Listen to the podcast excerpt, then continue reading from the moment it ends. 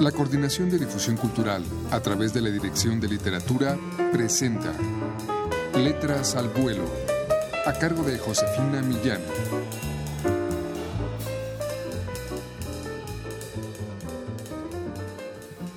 Hacía un frío intenso la noche en que el capitán Seymour Sea perdió un ojo durante la tempestad. La botavara se soltó, giró en redondo arrastrando varios cabos y el extremo desgarrado de uno de ellos le dio un violento latigazo en pleno rostro. Combatiendo contra el viento embravecido, el capitán únicamente sintió el golpe que lo dejó confuso, pues el frío le impidió acusar el dolor. Al rato notó un calor intenso en una mejilla. Sin abandonar su lucha, se llevó una mano a la zona dolorida y al examinarla la encontró manchada de rojo. El viento helado congeló la sangre y fue entonces cuando un dolor agudo se apoderó rápidamente de ese lado de la cara, mientras que una frialdad inusual invadía el ojo derecho. Se palpó suavemente el párpado flácido y sorprendido también el interior de la cuenca, ahora vacía. Miró hacia abajo instintivamente, como esperando hallar sobre la cubierta el ojo contemplándolo, creyendo que en cualquier momento vería su propia imagen mirándose a sí misma sin espejo. Allí se arremolinaba el agua con furia, azotando sus piernas. Coligió que su ojo estaría siendo devorado en ese preciso momento por los peces hambrientos y que lo habría perdido para siempre. No obstante, y a pesar del enorme sufrimiento, no dejó de dar órdenes a sus hombres ni de combatir valerosamente contra la tempestad, hasta lograr dominar la nave sujetando los cabos de las velas, impidiendo que ésta escorara y se fuera a pique con toda la tripulación.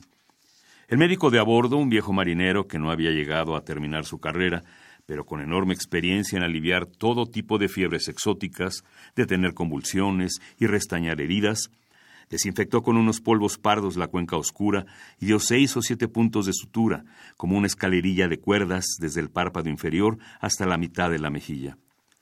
Cuando esa misma noche la tormenta amainó, el grumete, que era muy hábil con hilos y tijeras y estimaba a su capitán, trabajando bajo la insuficiente luz de una lámpara de petróleo, le confeccionó un parche con un resto de tela negra.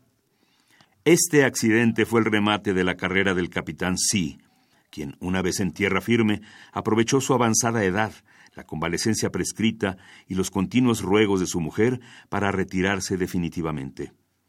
Experimentó un dolor similar al producido por el azote de la maroma cuando hubo de vender su barco a un desconocido. Dio la espalda al mar y juró en voz alta y firme que nunca jamás volvería a mirarlo.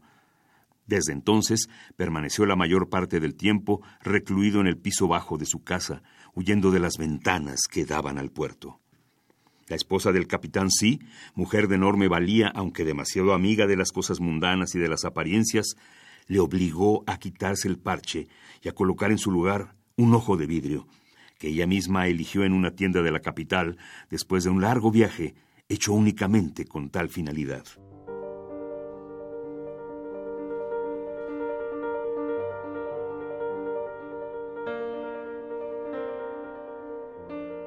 Lo que escuchamos es un fragmento de Capitán Seymour Sea del argentino Norberto Luis Romero, uno de los narradores que integran el volumen 10 de Solo Cuento, la colección de la Dirección de Literatura de la UNAM.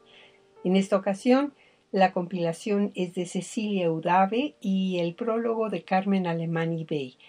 En esta historia, Norberto Luis Romero despliega un gran imaginario con una prosa muy sutil donde un marinero descubre que un ojo de cristal puede aportarle un mundo más tangible. El número 10 de Solo Cuento pueden ustedes adquirirlo en todas las librerías de esta universidad o llamando al 5622-6202. Muchas gracias por su atención.